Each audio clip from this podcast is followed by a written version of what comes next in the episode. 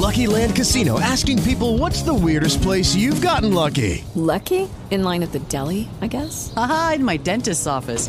More than once, actually. Do I have to say? Yes, you do. In the car before my kids' PTA meeting. Really? Yes. Excuse me, what's the weirdest place you've gotten lucky? I never win and tell. Well, there you have it. You can get lucky anywhere playing at LuckyLandSlots.com. Play for free right now. Are you feeling lucky? No purchase necessary. Void where prohibited by law. 18 plus. Terms and conditions apply. See website for details. With Lucky Land slots, you can get lucky just about anywhere. Dearly beloved, we are gathered here today to. Has anyone seen the bride and groom? Sorry, sorry, we're here. We were getting lucky in the limo and we lost track of time. No, Lucky Land Casino, with cash prizes that add up quicker than a guest registry. In that case, I pronounce you lucky. Play for free at LuckyLandSlots.com. Daily bonuses are waiting. No purchase necessary. Void where prohibited by law. 18 plus. Terms and conditions apply. See website for details. Naciónpodcast.com te da la bienvenida y te agradece haber elegido este podcast. Buenos días, Madresfera. Dirige y presenta Mónica de la Fuente. Buenos días, Madre Esfera. Buenos días, Madre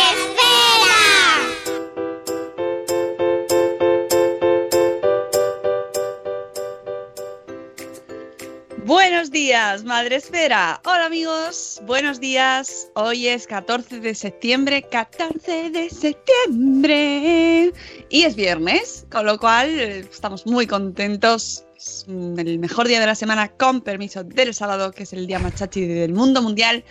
Y mm, porque nos vamos de fin de semana, amigos. Es maravilloso. Y termina esta semana que ha sido una semana muy dura, muy dura porque ha sido la- ya como que parece que llevamos con la vuelta al cole desde hace ocho meses, como las 800 temporadas que llevamos, un y yo, pues más o menos.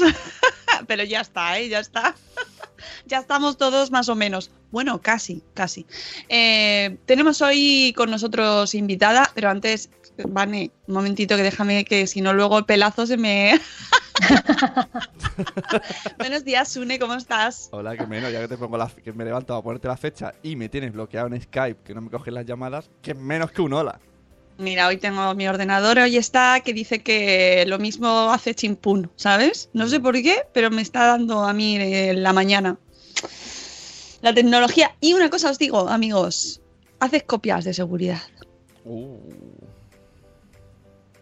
Yo ya, yo ya tengo la mía hecha. sí le- Yo tengo que hacer la mía desde hace dos meses. Porque a veces esto que dicen el cuerpo avisa, los ordenadores también a veces. Y no sé por qué me está viniendo a mí el run run, esto que dicen los abuelos ahí en el pueblo. Pues me está doliendo la rótula, que viene una tormenta. Pues a mí también, que hace copias de seguridad. Buscaos un buen disco duro y raca raca. Bueno, dicho esto, aviso muy urgente, haced copias, lavaos las manos, vacunad a vuestros hijos.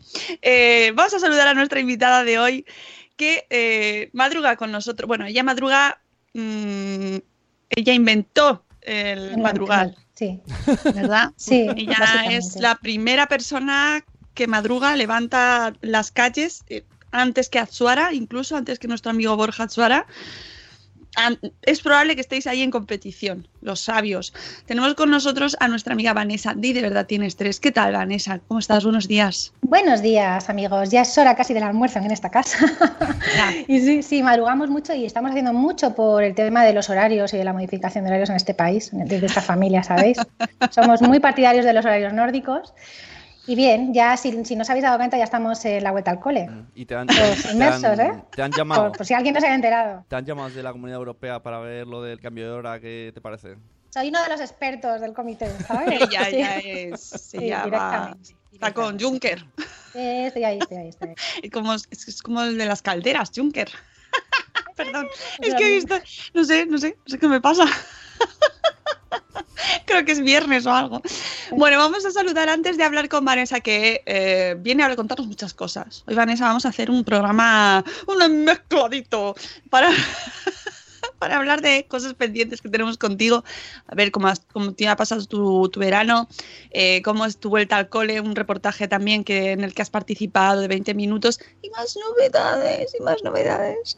Pero antes vamos a saludar a nuestros amigos que des- merienda, no, merienda no, madrugan con nosotros. Hay quien merienda, como Oye, la familia yo de lo Vanessa. veo, veo el spin-off. Buenas meriendas, madre esfera. ¡Eh! con niños ahí de fondo ahí. Hola, soy el hijo de Mónica. Así es la vida. Así es la vida. ¿Quieres merendar o Sería, no quieres? sería Pues como, una- merienda. como la versión para Sésamo en audio. Oye, yo si mis hijos me dicen que quieren ser podcasters, chachi. Yo les apoyo. Van, a- van a comer poco, pero chachi. Se va a pasar bien. Que se busquen la vida, que es lo que hay que hacer. Eso de que no se monetiza, no se monetiza. Pues búscate la vida, amigo. Sí. Eh, podéis saludarnos y participar en este programa, que es muy interactivo, es muy transmedia, es muy 360 grados o 280. Eh, podéis hacerlo desde Facebook Live, ya sabéis dónde nos veis. Os saludamos. Mira, tenemos a Yaiza ahí. Y a la guinda del limón, ¿no? yo digo hacia poleo. Siempre está, ¿no? Guinda del limón. No, todavía no está la Ah. guinda de limón, pero luego, luego viene. Así que un saludo eh, por adelantado. Y a los diferidos también, un amor. Y podéis saludar y participar, como siempre, en el chat de Spreaker de nuestra plataforma en la que. No, no, no, no es nuestra, no es nuestra, pero es por la familiaridad. Pero casi. Por uso, casi. Por uso, Yo creo- la- yo creo que por horas nos tiene que dar alguna acción en la compañía, amigos. Así que id pensándolo.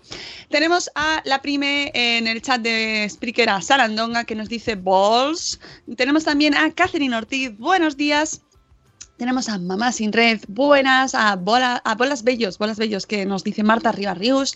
Tenemos a Tere de Mi Mundo con Peques, a Euti, por fin es viernes. Sí, amigos, por fin todo llega en esta vida. Buenos días, Zora Grutuis, que dice Diva. bueno, Diva es, es Vanessa, eh, que ya es conocida como la Diva, no sé por qué. Tenemos también en el chat a eh, señor Crerecito. ¿Qué pasa, señor Crerecito? ¿Cuánto tiempo? Buenos días a Elvira Fernández, a Eduardo del Hierro desde el Trono del Hierro. Tenemos a Corriendo sin Zapas. Una semana grande, sí señor, que además ayer eh, hubo evento Madre con Seguro Santa Lucía y es- estuvo fenomenal que yo lo estuve siguiendo ahí todo muy atentamente y salió fetén. Buenas noches, Juan Manuel, desde México. Amigo Juan Manuel, qué ganas tengo de conocerte. Tenemos que irnos a México. No sé, hay que plantearlo, Sune. No sé, no sé cómo vamos a hacerlo, pero tenemos que hacerlo. Buenos días, amor desmadre. Hola, Paula. Em, copias de seguridad a muerte, dice Uti. ¿Veis? No lo dejéis. No lo dejéis. Poneros ahora, ahora mismo. Encended el ordenador y poner a copiar.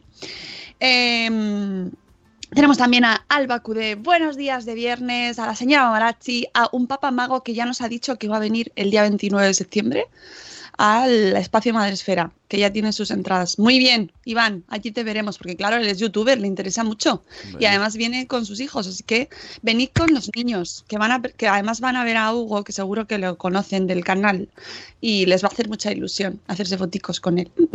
Buenos días, Ichel. Buenos días, la madre del pollo.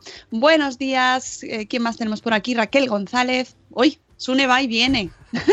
Buenos días, un papá Montessori. Buenos días, señor Aquiles. Por cierto, la semana que viene tenemos el programa de señoras y podcast. Ya lo dejo ahí. ¿Eso Ah, Os decir, aviso. ¿Eso quiere decir en directo? Of course. Ah, es que lo has dicho como tenemos. Sí, claro. Ahora ya- Tenemos, ahora ya somos sois- varias. Ya sois directos. So- sí, sí, nosotras ya nos hemos pasado el directo. Eh, Es que el truco es eh, no editas. Chicos, No, no, es hacemos mira, las señoras tenemos poco tiempo y, lo, y se lo dedicamos a las cosas importantes. Entonces, el- vamos a hacerlo en directo. Y además así se nota más, se palpa más el sentir general de la audiencia, ¿no? Y, y no tenemos que estar varias horas editando. Buenos días, Born to be Punk. Buenos días, que mm, dice Cher que nos vamos a México. Vámonos, compadre, güey, güey, ya, güey. Huella. ¿Sí? ¿Existe güey, huella? No, no me hagáis caso, que es que mi, mi mexicano es tremendo. Tengo que revisar Coco y verlo otra vez así a ver si se vuelvo. bueno, vamos allá. Vanessa, ¿qué tal tu verano, amiga? Ay, te refieres a la estación. Y te refieres, a, te refieres a lo que es la estación, ¿no? Al concepto verano Todavía estación. estamos, todavía que- estamos en verano. Sí, o sea, bien, calor, calor. las tra- y, trabaciones, y ¿no? muchos niños. Sí, me- si te refieres al concepto de vacaciones, todavía no las he empezado. Todavía no las he empezado. Las empezaré cuando Rodrigo empiece el colegio. Bueno, ha sido complicado porque nos ha coincidido con, como ya os comenté, con, con mudanza, con cambio de ciudad, con finalización de terapias. Entonces eh, ha sido un poco una locura porque acabó el colegio y nos, fuimos una, nos vinimos una semana a Madrid porque había que hacer un montón de gestiones. eh, a, a mi casa en la que están viviendo mi hermano y mi cuñada, con lo cual era aquello un poco el camarote de los hermanos más, ¿no? Pero bueno, fue un poco una idea para que Rodrigo se fuera adaptando y los niños se fueran adaptando al barrio y a la casa, porque claro, eh, Alejandro hacía tres años que se había ido y no, no- no tenía memoria, no se acordaba de nada. Aitana un poquito y Rodrigo nos sorprendió porque sí que recordaba eh, la casa y dónde estaban las cosas y tal. Después nos fuimos tres semanas a Melilla, sin colegio, sin terapias, sin poder llevarlo a la playa porque no le gusta, sin poder llevarlo a la piscina porque conmigo no quiere ir, quiere ir con los padres. Hay que imaginar lo que es tener a un niño metido en casa todo el día hasta la tarde. Ay, Pues- con lo del verano, ahora que me lo estás Ah. diciendo, con el verano este, que, Sí. que- que además lo has Sí. comentado en Twitter, sí. Y hubo alguien por Twitter, es que han pasado muchas cosas Sí, este, han pasado muchas este cosas. verano, eh, que primero mm, comentaste, hiciste una pregunta que fue súper interesante Sí, eso da para, madre mía. eh, sobre mm, cómo eh, se, de- se podía, debía, se, yo qué sé, un- a ver si se encontraba un consenso sobre cómo denominar a las personas con autismo. Sí, autista, o sea, sí, persona autista o persona con autismo, o autista solo. da- total, que se lió un debate en Twitter Tremendo. interesantísimo por, por una parte, pero que iba derivando a veces, Twitter es así, Sí, sí. sobre padres que preferíais eh, la denominación persona con autismo y eh, adultos con autismo que decían que ellos eran autistas, ¿no? Yo sé, que, yo sé que hay muchas ideas en claro. Ya al final, cuando la cosa derivó y ya empezaron los enfrentamientos, porque es que es inevitable en Twitter siempre, eh, había muchísimos puntos de vista, pero yo al final, pues eh, todo venía porque a raíz de un tuit y de una conversación con Sara de Mamis y Bebés, eh, que había leído también en Twitter, pues una, una persona adulta que tenía una cuenta defendía el uso de la palabra autista. Y entonces eso a mí me removió mucho por dentro, porque yo pensé, bueno, es que, cuidado, a ver si es que yo estoy llena de prejuicios y no me he dado cuenta porque mm, siempre ha tenido una connotación negativa. Digo, yo eso lo he interiorizado y como mi hijo no tiene voz para transmitirme si él se siente parte del trastorno o no, yo ya he dado por hecho que es una palabra negativa y estoy defendiendo una postura que no es la que viven las personas con autismo. Que a mí me removió muchísima, me, me generó muchísima inquietud porque yo defiendo el uso de la palabra tener, no ser, ¿no? Y, y por eso lancé la, la pregunta y bueno, fue, fue tremendo porque se unieron muchísimas cuentas de, de adultos con autismo, pero claro, no todas las cuentas de adultos con autismo luego son, son reales, hay mucha gente que se autodiagnostica, que eso es otro problema. Bueno, eso, eso Hay salió una a. Y- Sí, sí. Hay- Hay una moda con los adolescentes y adultos tempranos de tengo problemas de relaciones sociales, pues soy una persona con autismo. Ah, Perdona. bueno, también se usa Eh, mucho así como como frase, ¿no? De igual que soy Sí. disléxico, aunque no sea disléxico, te digas una vez soy disléxico también. Digo que este debate que se hizo, que no sé muy bien el por qué, al menos sirvió para dar Sí, visibilidad. a mí sí. ¿no? yo me di cuenta de mucho, que a mí me, Por sí, eso, sí, por sí, lo yo me di cuenta de que hay muchísimas hay muchísimas posturas, incluso hay padres de niños con autismo que, mm, que han decidido que decir que, que- que es autista en vez de, en vez de tener autismo y, y todas son correctas. El problema que, yo encontré fue que, mm, que, muchos de los adultos que tenían autismo también tienen una versión algo sesgada del mundo. Quiero decir, sesgada no. Tienen un procesamiento de la información diferente y no sabes hasta qué punto su visión del mundo es diferente. Entonces, como es distinta, es muy complicado que, que acerquemos posturas, ¿no? Ellos viven el autismo como parte de ellos. Estamos hablando de personas que, aunque manejen redes, no tienen por qué ser eh, verbales, por ejemplo. Las nuevas tecnologías es la maravilla, que puedes no tener un lenguaje, pero eh, eh, conectarte por internet y hablar por Twitter, ¿no? Pero son personas, hay personas ahí que tenían hijos, hay, personas que están trabajando, que decir, que socialicen, que tienen una vida normal, pero que tienen diagnóstico de autismo adulto. Pero claro, eh, lo que hay, un- una, una cosa que es real y que es innegable es que perciben el mundo de una forma diferente. Y, y- y claro, dependiendo de esa, de esa percepción, yo no, ¿quién soy yo para decir que su percepción es, es, mm, diferente, es peor? Ya. O sea, no, no- Es que ni, la suya es diferente, ni, ni la suya es mejor que la mía. Es que Sí, sí. yo- ¿Sabes? Era- Entonces es- yo, yo llegué a la, a la conclusión de que, que- que se vive de una forma siendo, teniendo el autismo de adulto y se percibe de otra forma siendo familiar de. Y yo, desde mi esfera íntima, voy a seguir mm, defendiendo la postura de tener autismo porque mi hijo no es solo autismo, mi hijo es discapacidad intelectual, mi hijo es epilepsia, mi hijo tiene muchísimas más patologías. Pero sí, sí, es, fue, fue complicado, ¿eh? Fue complicado, pero fue muy, muy, muy interesante. Muy, enriquecedor. Eh, yo descubrí, gracias a ese debate y a esos hilos, un montón de cuentas de Twitter de, personas con autismo o de personas autistas. Eh, muchísimas, eh, muchísimas, que, además me resultan muy interesantes. Eso sí, también tengo que decir que me desconcertó mucho el hecho de eh, que mm, había mucha gente que se había autodiagnosticado, que me preocupó. Sí, totalmente. También. Que es probable que haya eso sea señal de que fallan bueno, mm, cierta, eh, lo que debería eh, ser eh, la parte de diagnóstico, ¿no? O sea, que es muy lento y ahí nos daba, ellos se quejaban amargamente de que tardaba mucho más el diagnóstico médico, ¿no? Que, que, un autodiagnóstico, pero amigos, el autodiagnóstico... Mm, no, no. O sea, nunca, nunca debe producirse. Claro, eh, no dejamos de ser, de, ser nuestra propia conciencia, que efectivamente tú te conoces a ti mismo, todo lo que tú quieras, pero un profesional formado eh, son años de formación, años de carrera, eh, son instituciones que para eso están preparadas y no vamos a recomendarlo nunca. Y luego estás también la impresión, no sé si a ti te pasó igual, la impresión que a mí me transmitieron es que estas personas, por la sensación que a mí me me transmitieron fue que eran bastante jóvenes, o sea, adolescentes o igual 20 años, 20 y poco años, eh, se están creando una personalidad basada en un diagnóstico que no existe, que está modificando todo su entorno. Quiero decir, está modificando sus patrones de conducta eh, con su familia, con los amigos. Eh, un poco de excusa para el tema de la socialización, para, mm, ponerse detrás del ordenador, ¿sabes? Y no, mm. y no, no afrontar eh, pues, lo difícil que, es, que, ser adulto, ¿no? Entonces, eso, tiene muchísimas connotaciones, no solo el hecho de, diagnosticarse. Entonces, fue, fue, para mí también fue un descubrimiento que no tenía ni idea de qué sucedía. Claro. Y, que, parece que es muy cool, ¿no? O sea, y es que no, no, que... era la sensación, era como un movimiento, ¿verdad? Como... Sí, como cuando las tribus urbanas que decías, pues yo soy no sé qué, no sé qué. Yo me reivindico como autista, que, ojo, autista. que una cosa es eh, no estigmatizar, no, estigmatizar, hay que visibilizar, hay que integrar, hay que eh, normalizar y, que nos aceptemos, pero de ahí a reivindicarlo como algo cool, pues hombre, eh, bueno, pues es que dependerá de muchas otras cosas, ¿no? Me refiero no solo sí, ese, ¿no?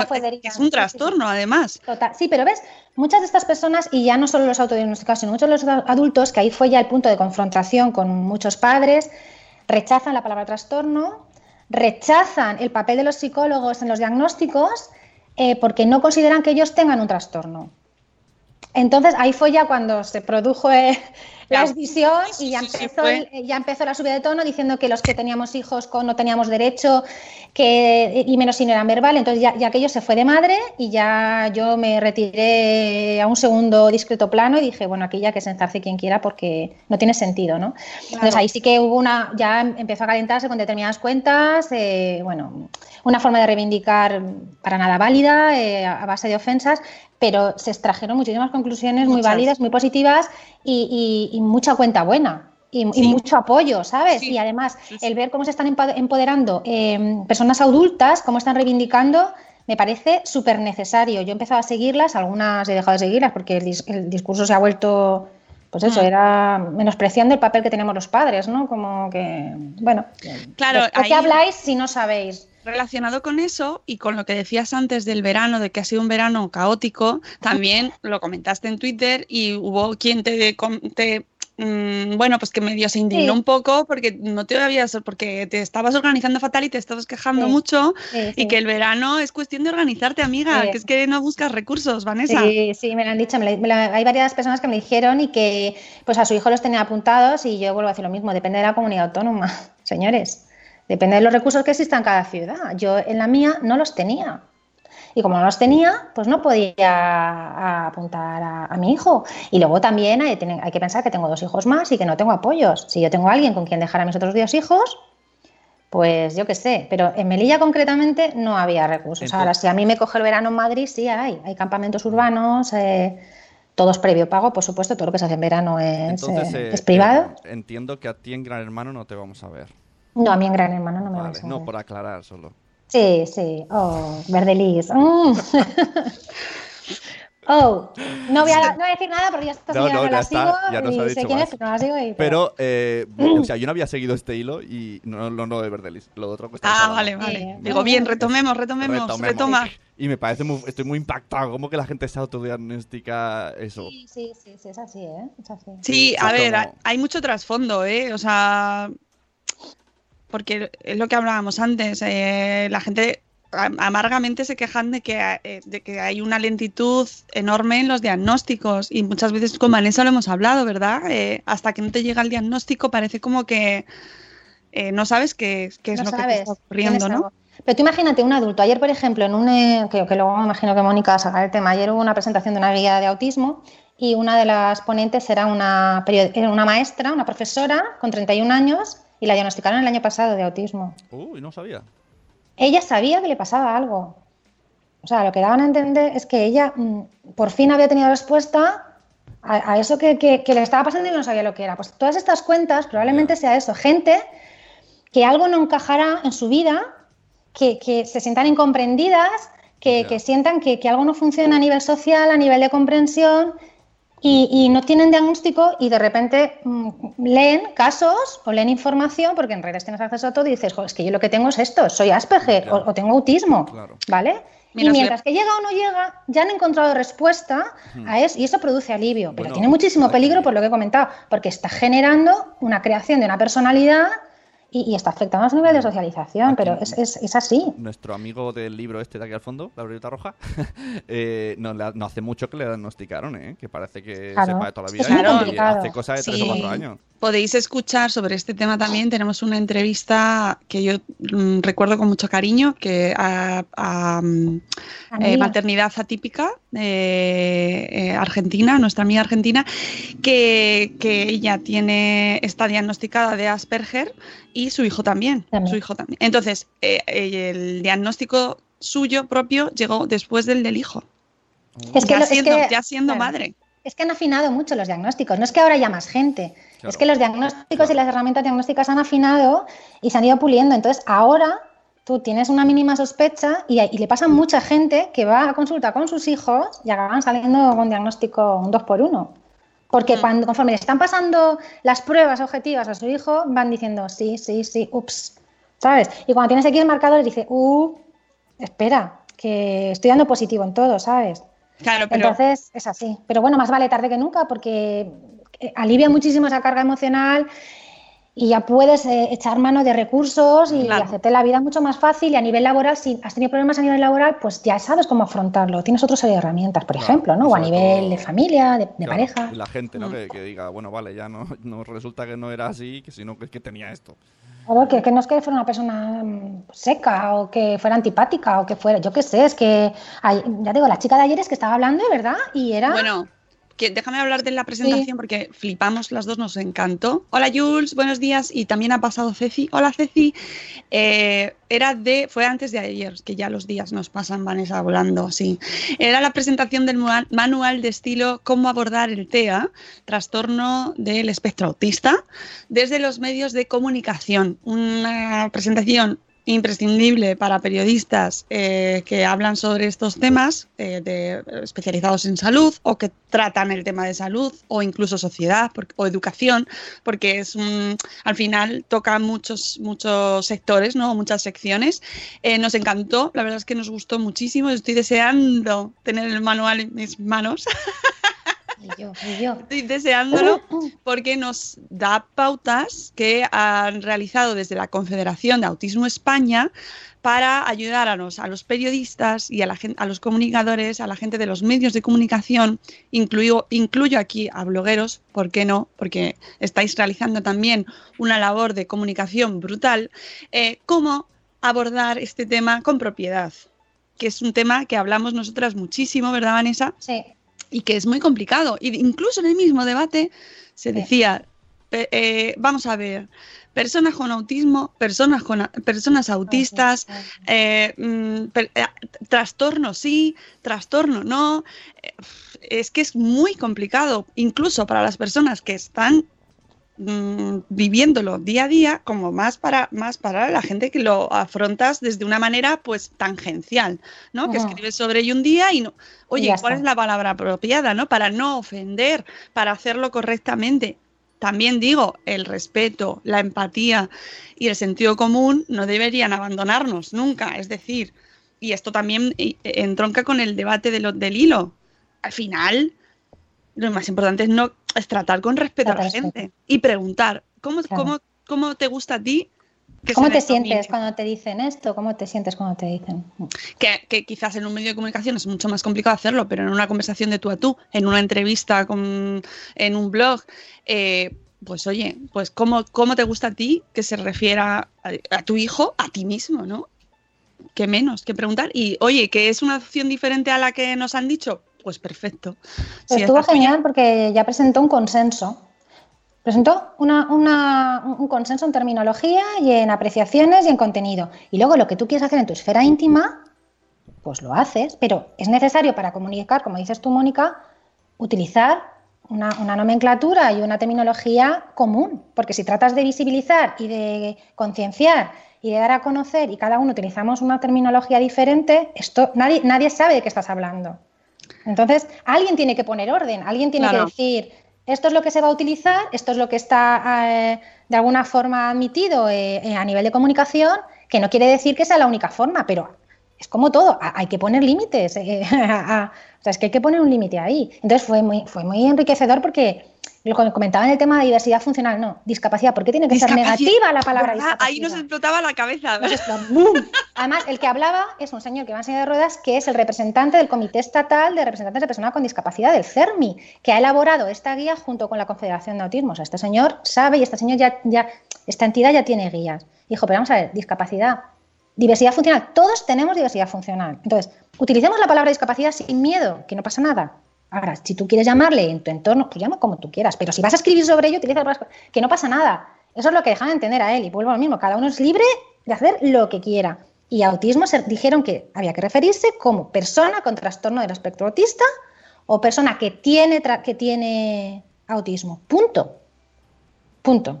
Que tiene. Ya está, ¿verdad? O sea, y, y ahí se quedó el resumen. O sea, no. no más. E- evitando otras connotaciones de enfermedades, de, de padecer o de sufrir, porque eso sí que eran connotaciones, igual que la palabra Sí. menos válido o disminuido.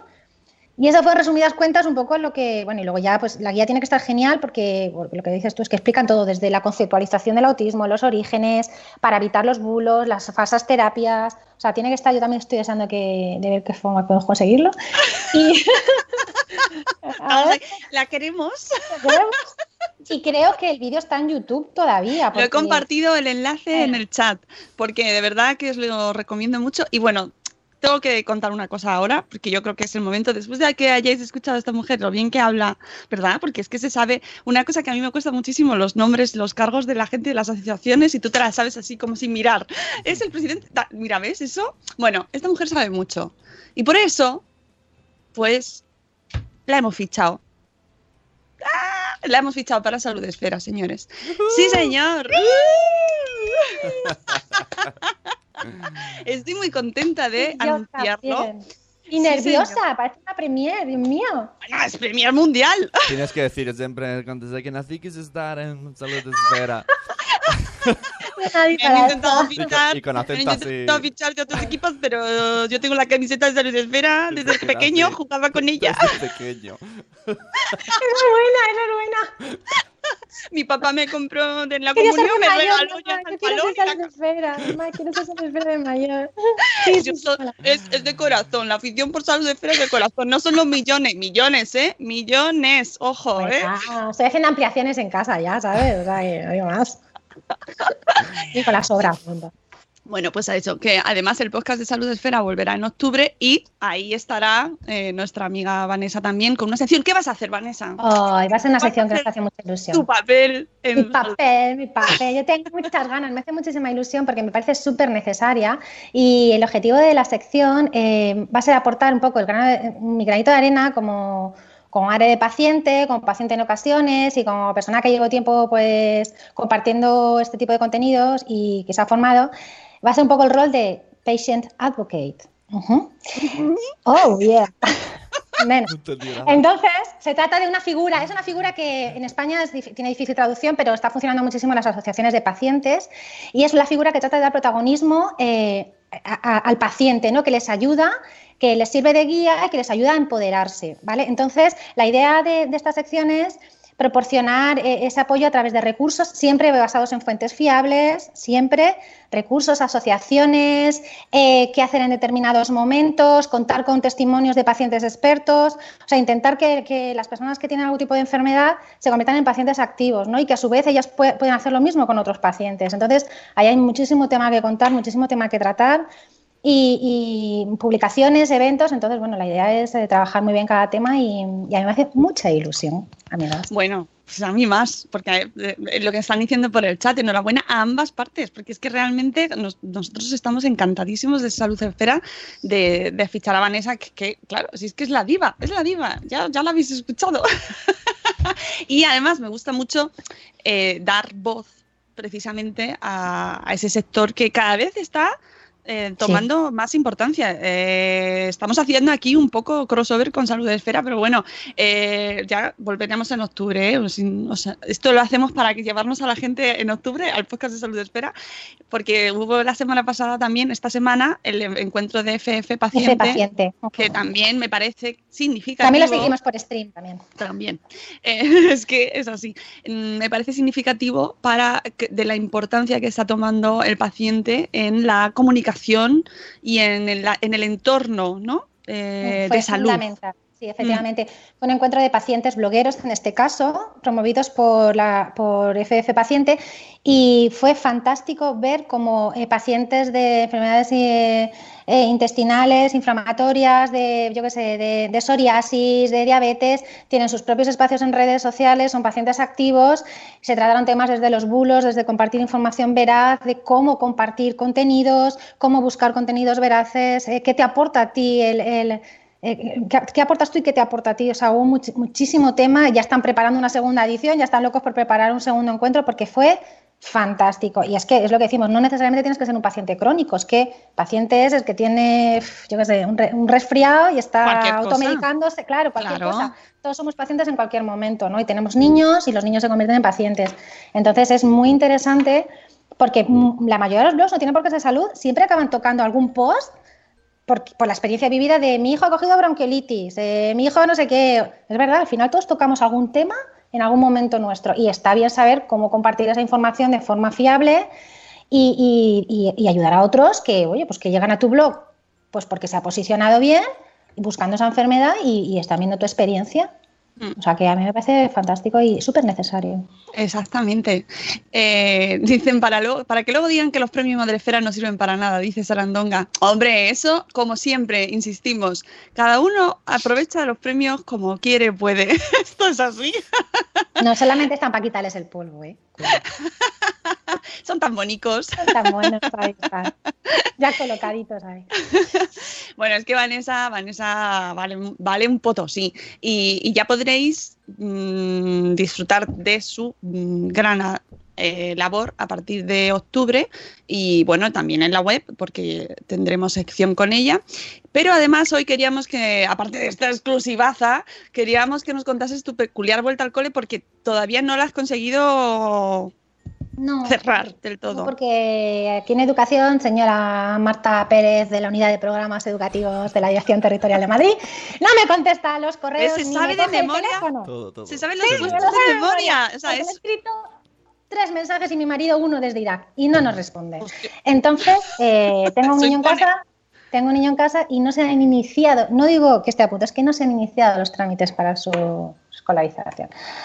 Bueno, pues mal, esto no puede, esto no se puede tolerar. No podemos tener un niño con necesidad educativa especial, no podemos tener un niño con una afectación severa en casa sin saber cuándo se va a incorporar al colegio. No. Y esta vuelta al cole peculiar, pues bueno, está siendo complicada porque su padre tampoco está. Así que ahora mismo me los llevaré al cole y, me pasaré la mañana con esta criatura sin saber qué hacer.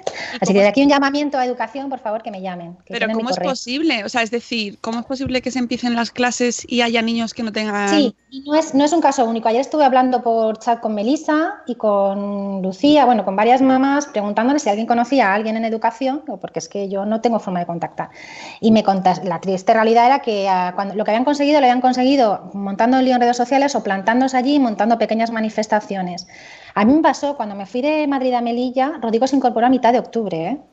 Y porque armé un follón en Facebook y gente que conocía allí, que eran profesores, tiraron, tiraron y conseguí que los escolarizaran, pero me dio la mitad, mediados de octubre. Yo, francamente, espero que la semana que viene esto se haya solucionado, si no. Pero no es no, es no habitual, o sea, eh, pasa mucho. Que estén desbordados con los temas de los dictámenes de escolarización, pues yo no digo que no, pero no, no, no, o sea, no, no puede ser. O sea, esto no, se puede justificar de ninguna de las maneras. Que tengas a un niño una vez empezado el colegio en casa. Antes leía una noticia también en el país, precisamente, que eh, de una historia de unos padres que están intentando que les den eh, clase en un centro que, eh, porque le han dado en, otro. Es decir, ellos se han estado yendo durante pues mm, varios años a un centro, esto es en la Junta Andaluza, en Sevilla creo que es, mm, y, le han solicitado centro, o sea, aula especial o que admitan a su hijo que, tiene autismo en ese centro y les han dado la plaza en otro, diferente. Sí, eso, eso pasa allí en Andalucía, pasa en Madrid y pasa en muchísimas partes. O que solicites plaza para un niño que, tiene, que es motórico y te den colegio en la otra punta de la ciudad eh, sin ruta escolar. O sea, eso está pasando. está pasando. Eh, es que reclamaciones, es que no, les queda otra a los padres que poner lío. Porque, ¿Por qué no? Porque los profesionales ya han emitido su dictamen, ya han emitido dónde se va a escolarizar la Comisión de Escolarización Extraordinaria y solo queda reclamar y reclamar, reclamar pero a ver, a ver ese niño cuándo se va a poder incorporar. Eso está, sucediendo, está sucediendo ahora mismo en muchísimas familias en Andalucía, en Castilla-La Mancha, en la Comunidad Valenciana, en la Comunidad de Madrid.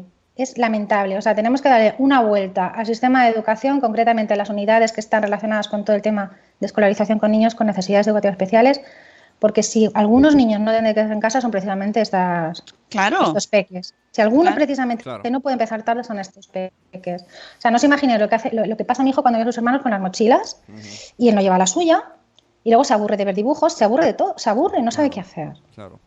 entonces yo, veo que con lo bien que ha pasado el verano, que al final, bueno, él ha estado muy receptivo aquí en Madrid y tal, está cada día así, ¿sabes? Está cada día más nervioso y es que en cualquier momento le va a dar una crisis, es que lo veo. Es que lo veo. Entonces, bueno, es, lamentable, pero esto, esto es lo que tenemos ahora mismo en, educación en nuestro país. Es lo que tenemos. Eh, efectivamente, lo que, dices que eh, ocurre en ocasiones con niños sin esas necesidades especiales, pero en este caso es especialmente sangrante, ¿no? En estas circunstancias, porque eh, los, los, padres, bueno, tú estás dedicada en exclusiva a, poder a cuidar de él, pero existen familias, bueno, es difícil, pero hay, hay padres que tienen que salir de casa, tienen un condicionado, un trabajo, unos horarios. Es que no es solo el niño, no es solo el niño, es el progenitor que se queda con él en casa. O sea, hay un problema de conciliación brutal. No todo el mundo tiene padres, tiene abuelos, tiene tíos con quien dejarlo. O sea, hay personas que no tenemos apoyos. Y no todo el mundo puede pagar a un cuidador para que se quede con tu hijo para que tú vayas a trabajar fuera, porque eso no es un servicio gratuito y no es un servicio barato. O sea, tener a un profesional, porque no puedes, no puedes contratar a cualquier chica que tenga titulación de, de OPER que se quede con tu hijo. Tiene que ser una persona, pues que si es diabético tu hijo, tenga, sepa controlar el tema de la insulina, que si tu hijo es, ¿sabes? Entonces, ¿qué hacemos? ¿Qué hacemos los padres? Aparte de quejarnos, es que nos quejamos mucho. A mí, bueno, a mí me, me, me, tenían manía porque me quejaba mucho y decía, ya, bueno, pero es que si no me quejo yo, mi hijo no lo puede hacer por mí. Mi hijo no habla. Entonces no se, no se puede quejar de que no tiene ruta, no se puede quejar de que no ha empezado, pues lo tendré que hacer yo, ¿no? Pues como yo, mm, hay muchos padres en, peores situaciones y es lamentable. Y que todos los años, todos los años a principio de curso, de curso le produzca lo mismo. O sea, da igual quien gobierne. Todos los años.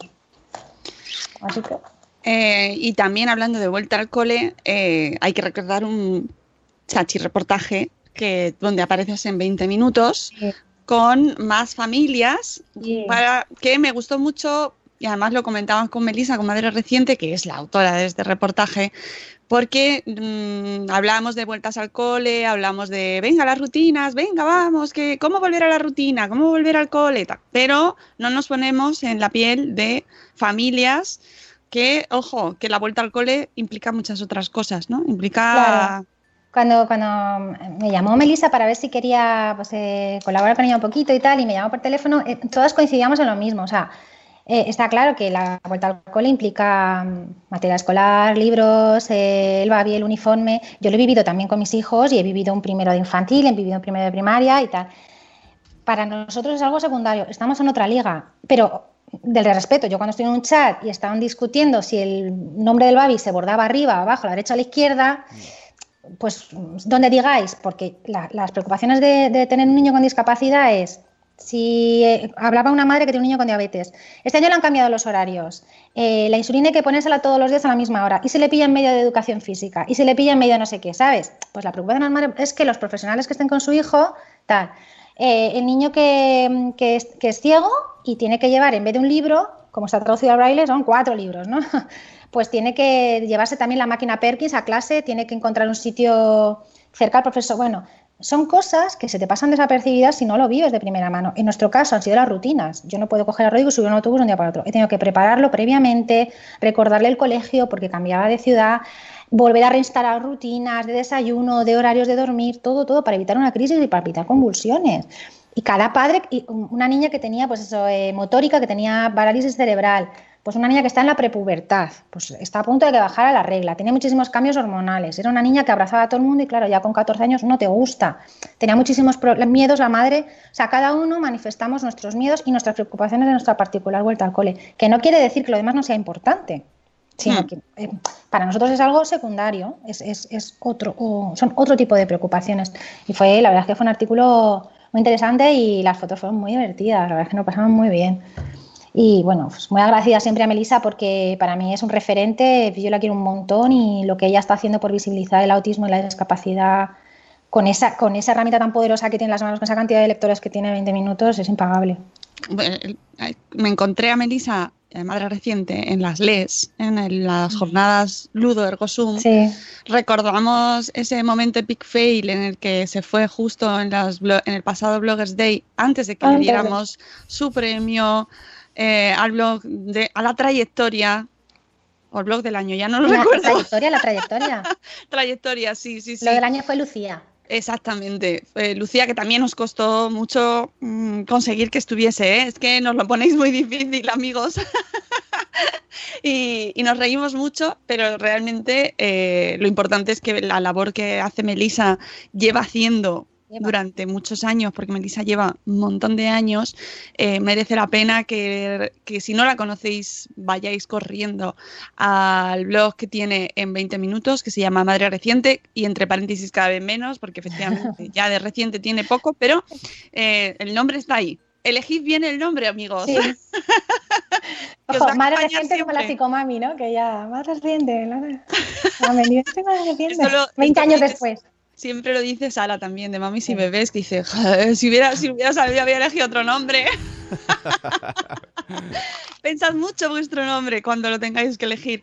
Eh, pero sí, la labor de Melissa es encomiable y nos ayuda con su trabajo a conocer situaciones pues como la tuya o incluso otras que a las cuales no tenemos acceso porque no tienen blog, no tienen acceso a redes sociales y, y, bueno, pues pasan desapercibidas, ¿no? Que es una de las cosas que Vanessa hace en su blog, darnos a conocer también historias, familias eh, que no conocemos y que nos ayudan a priorizar y a poner las cosas en su sitio, Vanessa.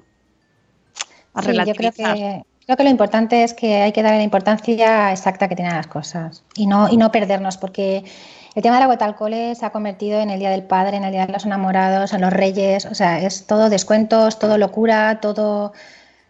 Es un a mí me parece un despropósito, me parece que hemos perdido la cabeza completamente, a mí me satura, me agobia muchísimo no lo sé. Yo ayer me veía en la lista de materiales Alejandro que etiquetáramos cada pieza. Yo no le voy a poner el nombre a cada lápiz ni a cada bolígrafo. El, el otro día vi un hilo. Como el, el dibujo. Eh, sí, la el imagen que sale en red. Que, que, que, decía, le voy a llamar a Alpino a mi hijo. Sí, ¿sabes? que, que Ta- ta- o sea, es- es- a, a mí al final me parece cuestión de organización y económica.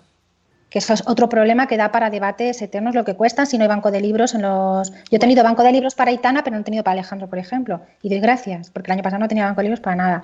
Es cuestión de un desembolso económico, pero al margen de eso, que no es que no sea importante, es cuestión de organización, comprar estos materiales y ya está. Es que no nos volvamos locos, por favor, con el tema de la vuelta al cole. Que los niños lo llevan muy bien.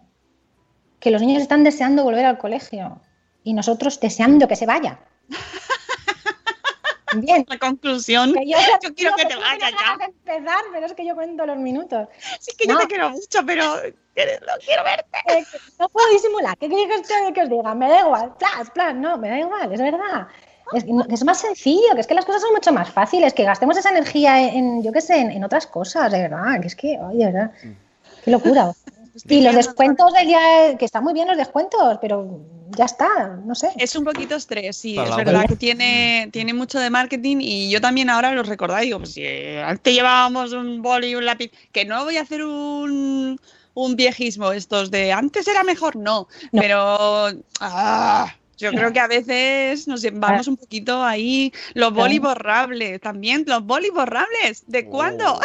Y del año pasado, hija, que me tocó comprar a mí los bolis borrables. A mí también, pero vamos los a ver de lápices toda la vida, no te puedes equivocar Los lápices pintando. con dos puntas de color, los lápices con dos puntas. ¿Por qué hace falta que Alejandro lleve ¿Verdad? lápiz con dos puntas? ¡Míralo! El de- ¿Verdad? El, el azul es y el rojo. ¿Por Pues qué? si, lleva- si llevas Pues llevan pintura roja y pintura azul Oye, y lápices, Ah, no, me explota la cabeza. pues no puedo. No.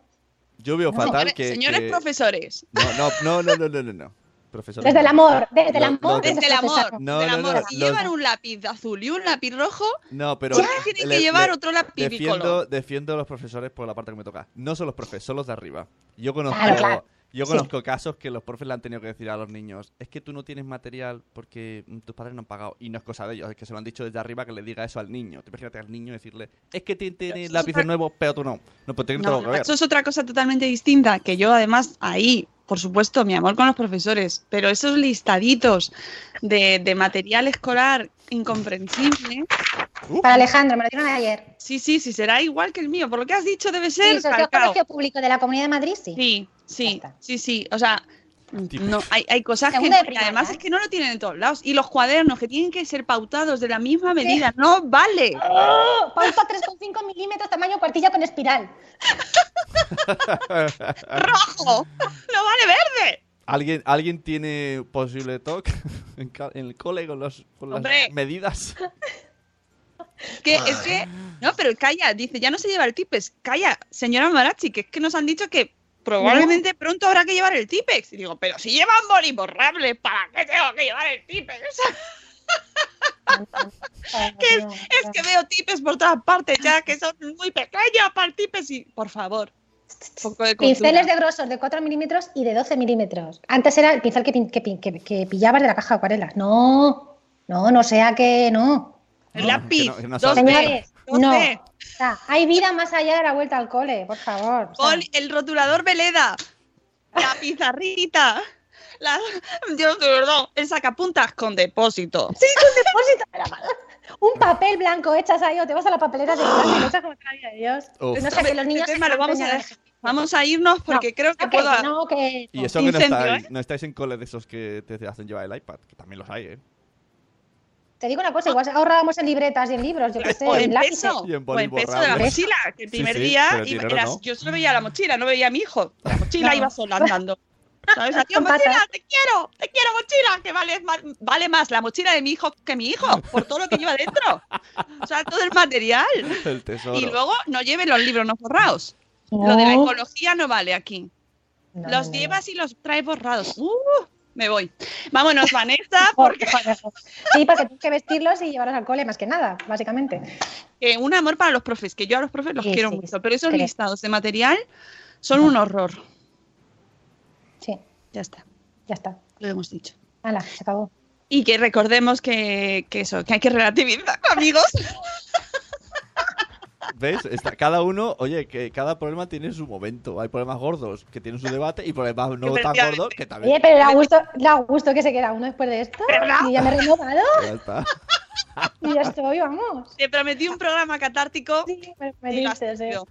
Amigos, eh, nos vamos. Eh, nada, bienvenida a la familia Madre Esférica, Salud Esférica, Vanessa. Cerramos con eso. Y amigos, que nosotros nos vamos de fin de semana, vamos a soltar esa ira que llevamos dentro ahí del lápiz bicolor. Ahí está. Y que eh, paséis un fin de semana muy, muy bueno, maravilloso. Pues Nosotros volvemos el lunes eh, a las 7 y cuarto y oh, la semana que viene vamos a tener cosas importantes aquí. Os vamos a contar cosas, cosas. Ay, es verdad, no me acordaba. Me puesto- Ahora nervioso. ¡Qué hype, Dios! Sí, es que no podemos contarlo porque pero pero bueno, la semana que viene os lo contaremos todo en detalle y nada, esperamos que os guste. Nos vamos, amigos, os queremos mucho, Vanessa. Un besazo, Sune, Gracias. de- Y amigos todos, pasad un fin de maravilloso, os queremos mucho y nos escuchamos de nuevo el lunes a las 7 y cuarto. ¡Hasta luego, Mariano! ¡Hasta mañana! ¡Hasta mañana!